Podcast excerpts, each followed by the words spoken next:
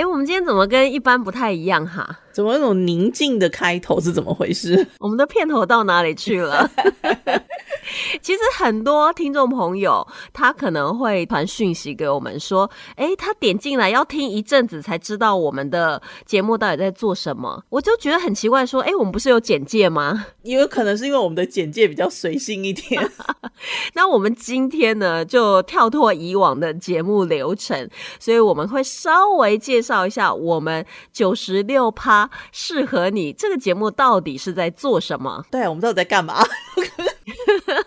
我觉得很难去归纳说我们的节目是讨论什么主题。我们会从美剧啊、英剧啊、欧洲剧啊、日剧、韩剧啊，所有的剧为出发点，然后可能会去讨论剧情，也可能会从剧当中去讨论一些话题。最主要可能还是因为我们对于研究外语都有兴趣吧。我们会想说，透过别的文化、他们的影剧，然后来去了解当地人的生活，所以就是透过剧来看人生，或者是我们可以呃来看美剧学英文，这样会不会比较多点击率哈？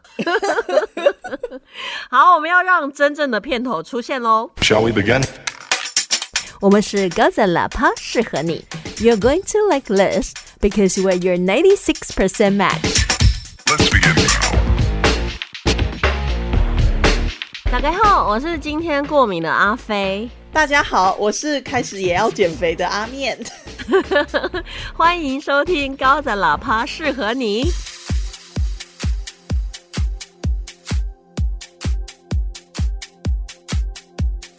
为什么你也要开始减肥 ？Well，你也知道隔离嘛，所以就越来越有福气。问题在我们台湾也没有什么严重的隔离啊。我觉得我的日子还是一样呢，在过啊。我这样子比较有借口宅在家里呀，不要跟别人讲。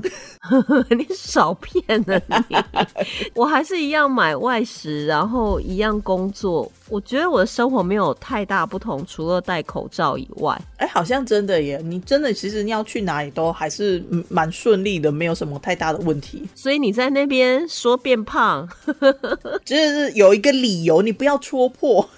哎，我最近看到有一个新字，就是 COVID nineteen pounds。我可以问一下这是什么鬼吗？因为新冠病毒它在 WHO 的正式名称叫 COVID nineteen，right？对。然后后面加上 pounds，就是因为隔离封城胖了十九磅。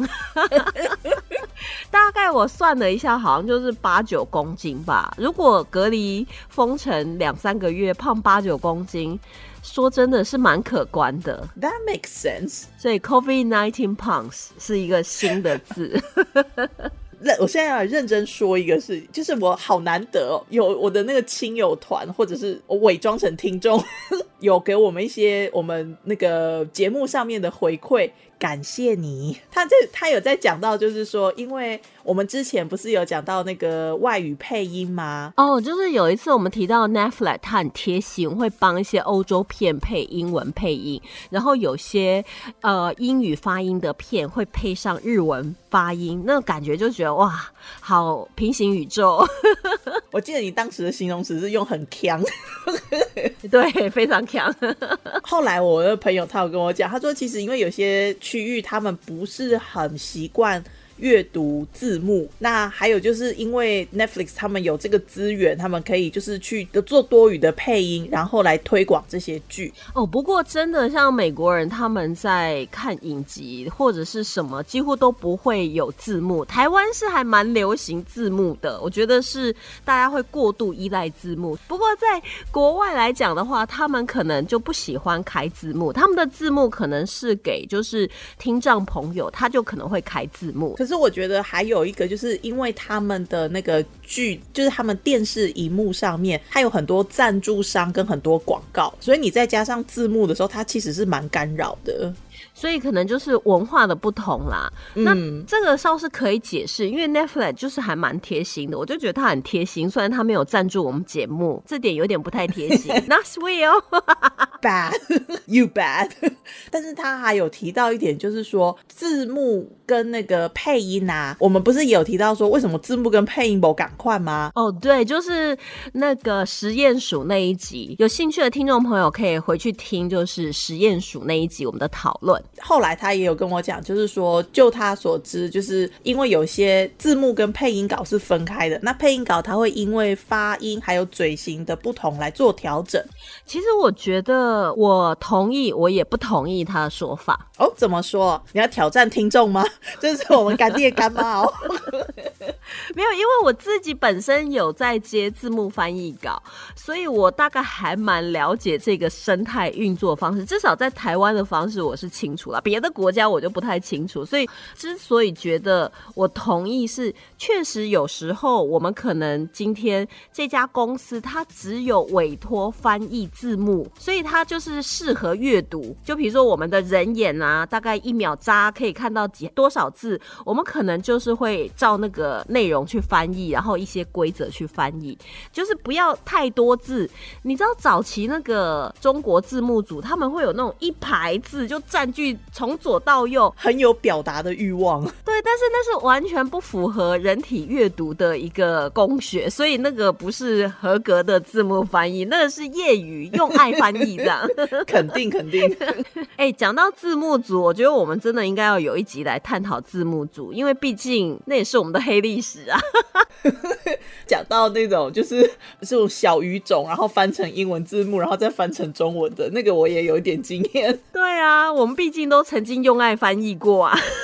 那这样子，你不是等于是同意他说的吗？对，就是他可能配音人员拿到的稿就真的是字幕，所以他必须要就是及时发挥嘛。他们会有呃导演，然后带一个配音班，就是哦你要扮演什么角色，你是什么角色，然后他们会根据剧中人的嘴型，然后可能还有时间长度去表达这个。画面必须要呈现的说话方式，这个话就可能就是现场的人员及时的去改稿，这是有可能的。嗯，对啊，对。但是我不同意的就是说，如果本身我们今天在进行翻译的时候，像我有时候就是会直接拿到配音稿，那个发包的公司就是直接会告诉我说，哎，这是配音稿哦。那配音稿翻起来就会比较麻烦，因为我们就必须要去对他的嘴型，还有他开始讲话到他结束讲话这中间有多少。秒，然后要翻多少字进去？所以你自己其实也要稍微配音一次吗？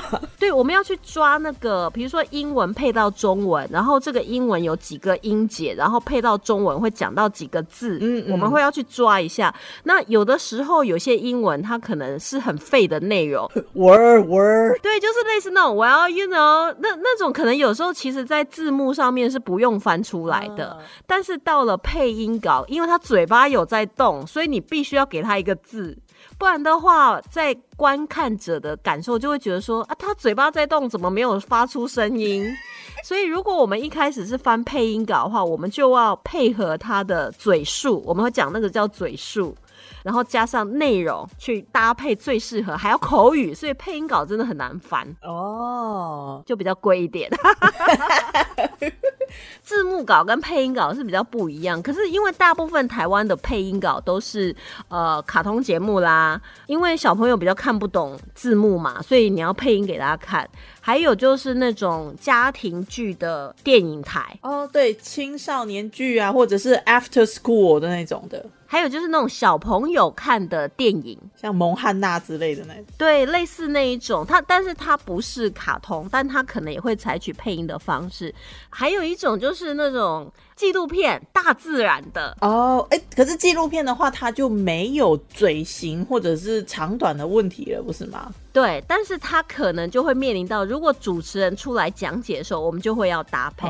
那还有就是要面临到画面有没有搭配你说话的内容。所以就是很多那种美美嘎嘎在里面，所以纪录片的配音稿，我们是要配合画面有没有出现那个植物啦、动物啦，或是生态啦。那有没有主持人在旁边？因为有时候会有突然有个主持人出来讲话，那我们就要配合他的嘴型。他有很大一部分是取决于说。当时他们在规划这个翻译的时候，有没有把它当成是配音稿，还是只是单纯的翻成字幕吗？对啊，所以这个是有很大的差别。那如果他一开始就想要走配音路线的话，他应该就是会直接翻成配音稿。那因为配音稿就没有字数的限制，所以有时候我们会翻成配音稿，然后呢，编审会把它改成字幕稿。那这样子，Netflix 在搞什么啊？这样听起来突然一阵怒。没有没有，我觉得应该是说，他可能在他，比如说挪威语变成英文的过程当中，他其实是配了配音稿。但是他的上字幕的人觉得配音可能不是很顺，然后他就改成那个文字，所以有时候很难讲他是先从哪个稿改到哪个稿，所以他两端都有可能到最后的时候，final call 的时候，他们自己去做了一个决定，这样子吧？我觉得有可能啊，那是因为说我们今天在听到那个英文的时候，会觉得说，哎，我听懂。有些他可能觉得说，你听懂英文的，你就不用看中文呐，所以这两个也不用对在一起啊。所以其实是我们太鸟毛了吗？对，因为你想哦，如果今天是一个美国人，他就是直接听那个英文配音的，他根本不用看中文字幕啊。然后他的英文字幕如果对得上他的英文配音，就 OK 了啊。所以有时候它后面还是会有它的一些呃，就是运作的方式啊。因为配音班他们也有他们自己的专业跟逻辑，然后字幕的翻译也会有自己的想法。有时候编审也是啊，就可能我拿到配音稿，但是我也不可能再改成字幕稿，就编审自己改。因为编审其实通常都也是很厉害的，所以编审他有可能就是两方的稿子他都会看吗？还是其实他交出去就是交给业主了？哎，没有，其实有时候编审那一块，他可能到配音稿都还是同一个公司在负责的，就是业主本身只拿到成品，他没有在中间再去帮你找配音班。就就我合作的公司来讲是这样，所以有时候我们配音稿给那个配音班的时候，导演可以现场改稿啊，这是没问题的，他想怎么改就怎么改。所以是还是以最终呈现的产品为主嘛？那你有曾经看过你的稿子就是被改的像 Netflix 那样子吗？如果说我们的稿子跟后来的成品差很多的话，编程会寄给你，因为他可能会希望你日后要调整哦。不然的话，那个配音班也会可能很生气吧？他等于是说我已经今天来配音了，还要帮你改稿改成这样。哦，了解。所以如果是这样的话，我们就会收到他的那个 final 稿，然后你就会想说。哦，差这么多，但是这又会面临到一个问题啊！你当初发给我是发字幕稿，然后被配音班的导演改了很多，那是你家的事啊，谁叫你不发配音稿？所以你就可以再把它 forward 给那个总那个什么 PM，就说下次麻烦你确认我要翻什么稿再说好吗？其实他们不会犯这种问题。如果说你翻的是字幕稿，他不会用配音的那个改稿来刁难你，因为那根本就。不会有这种不理性的人啊！不理性是我们观众。哎，可是我之我跟你讲，因为我之前有翻过，就是那种教学影片吧。然后他是翻，他是发给那个亚洲的公司，然后亚洲公司再一层一层的这样发下来之后，发到那个字幕组去啊。他们一开始的时候就是说我只是要翻字幕，然后到后来呢，要验收要校对的时候，他说你们这跟嘴型都对不起来啊。然后我们就傻眼了。那应该是他在发稿过程当中就出了差错，因为配音稿跟字幕稿就是发不一样的。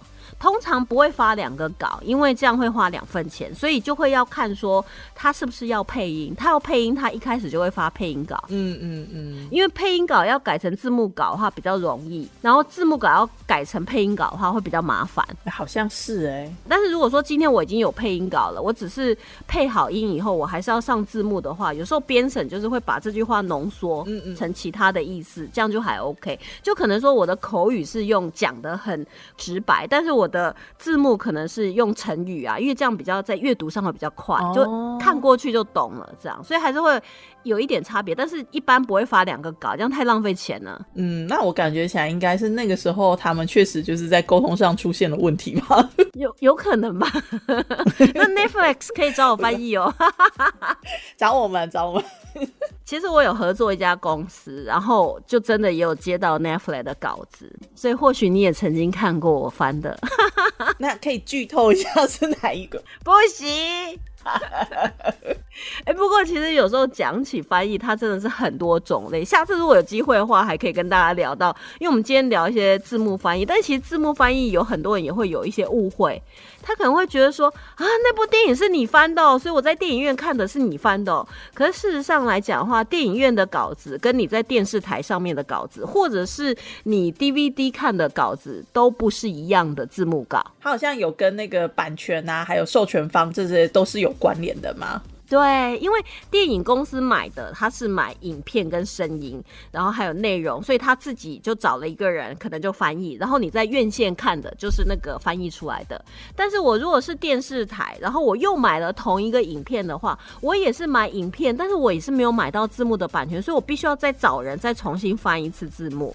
哎，这样来讲的话，近几年有哪部电影或者是影视作品的翻译让你印象特别深刻的？哎，说真的，我不太看电影呢，因为我觉得电影院好危险哦。危险什么？就会害怕啊！我上次去看就《失速列车》啊，然后就把我吓成那样。我我是很少看电影，我比较喜欢看影集，倒是真的。影集它可以把故事说的比较全面一点，我觉得这一点来讲是蛮吸引我的。因为电影就两个钟头啊，它要交代的事情也太多了。那你自己呢？我跟你讲实在话，我目前就是自从我开始做翻译之后啊，我目前看过让我真的觉得厉害的，就是死侍的翻译者。他在电影院那个时候一换楼啊换楼啊，真的在我笑出来。哎，不过我觉得讲到这个，它其实又是跟翻译的理论是有很大的一个关系。就是你到底是要忠于原文，还是忠于观众？这个是有很大的争议。我觉得其实还是要看那个影片本身的性质，因为像《死侍》，它就是那种所谓我打破第四道墙，它是以观众。感官为主的剧，可是如果今天你讲的是这种比较文学一点的，呃，比方说像你我们之前讲到的那个什么口白人生，它里面在讲文学部分的时候。你就是必须要表现出说，哎，文学教授他在讲话的这个感觉。有时候有些点他在原文表达的很好，可是对于比如说中文来讲，你直接照原文翻呢是翻不到那个痒处的，所以你就必须在翻译的过程中去做一些调整。这个就是我们所谓忠于观众或者忠于那个呃读者这样。可是他有时候又会太贴近观众，所以会改到比如说两个外国人在讨论台湾的政治当做笑点。其他的原文可能在讨论他们美国的政治，然后我就觉得这到底是什么平行宇宙又出现了？可是我我讲实在话，就是他如果说他讲的是国外的政治人物，然后国外的时事梗，你根本就会很很没有融入感，很没有代入感啊。所以他们的这个做法，我觉得其实自我们自己在翻译的时候，我会觉得说那个取舍真的是很困难。像是那个呃 S N L 他们出来的那些情境喜剧系列呀，他们的对白都很难翻，因为他们跟那个时事结合的太密切了。你台湾根本都还不一定知道这个新闻的时候，他们就已经把它放到剧里面了。你如果翻译上不去把它带入我们自己的社会政治的话，你可能根本观众是不会理解的，那就会影响收视啦。但他如果太带入台湾的情境的话，我真的会觉得不伦不类。我之前有看过一个是在讲那个什么嗯绯闻类的，然后我就好像依稀看到曲美凤之类的东西，我就这这些冲杀。对我跟你讲，我看到类似这个我都很出戏。虽然说我可以理解当时那个译者他是想要让。看电影的、看影集的，或者是阅读书籍的。知道大概是怎么样同等的感觉，可是你突然看到两个外国人，然后在那边讨论，哎，你知道小猪跟那个周扬青最近的一些绯闻吗？你知道多人运动吗？你就觉得，呃，对对，但是我觉得多人运动这个词可以拿来讲，但是那个内容可能就不见得你要把他故事情节的那两个外国人换成台湾人比较熟悉的两个绯闻对象，因为我觉得还是有呃媒体上的。差异也是有的，比方说像阅读上来讲好了，如果说我们今天阅读翻译小说的话，它旁边就可以有很多的注释嘛，那那个的话，其实它就可以忠于原作，然后在旁边做那个注释。其实讲到这个来讲的话，我大概又可以再讲很多，因为有时候像我们看一些医疗剧啊，它可能有一些医生之间的对话，它就本身就很专业的啦，真的。这个我也有研究，可是他讲起来又好像我要把我的那个论文搬出来。我觉得大家可能会睡着。好吧，那我们还是就是保持我们就是让人家提神醒脑的精神。那我们是薄荷膏吗？万金油。不过其实我们自己都是还蛮喜欢翻译的，所以倒是下次可以找个时间来聊聊我们翻过一些的特殊题材。我觉得那个应该会冲高我们的点击率，敬请期待。哎，所以我们那个 X 八式的最后一集到底要不要讲哈？啊，对哈，还学了大象叫了，结果居然没有讲到。我们是不是又又聊差了？那不然就下一次再来聊大象好了。哎呀呀，下一次，下一次。好，See you next time，拜拜，拜拜。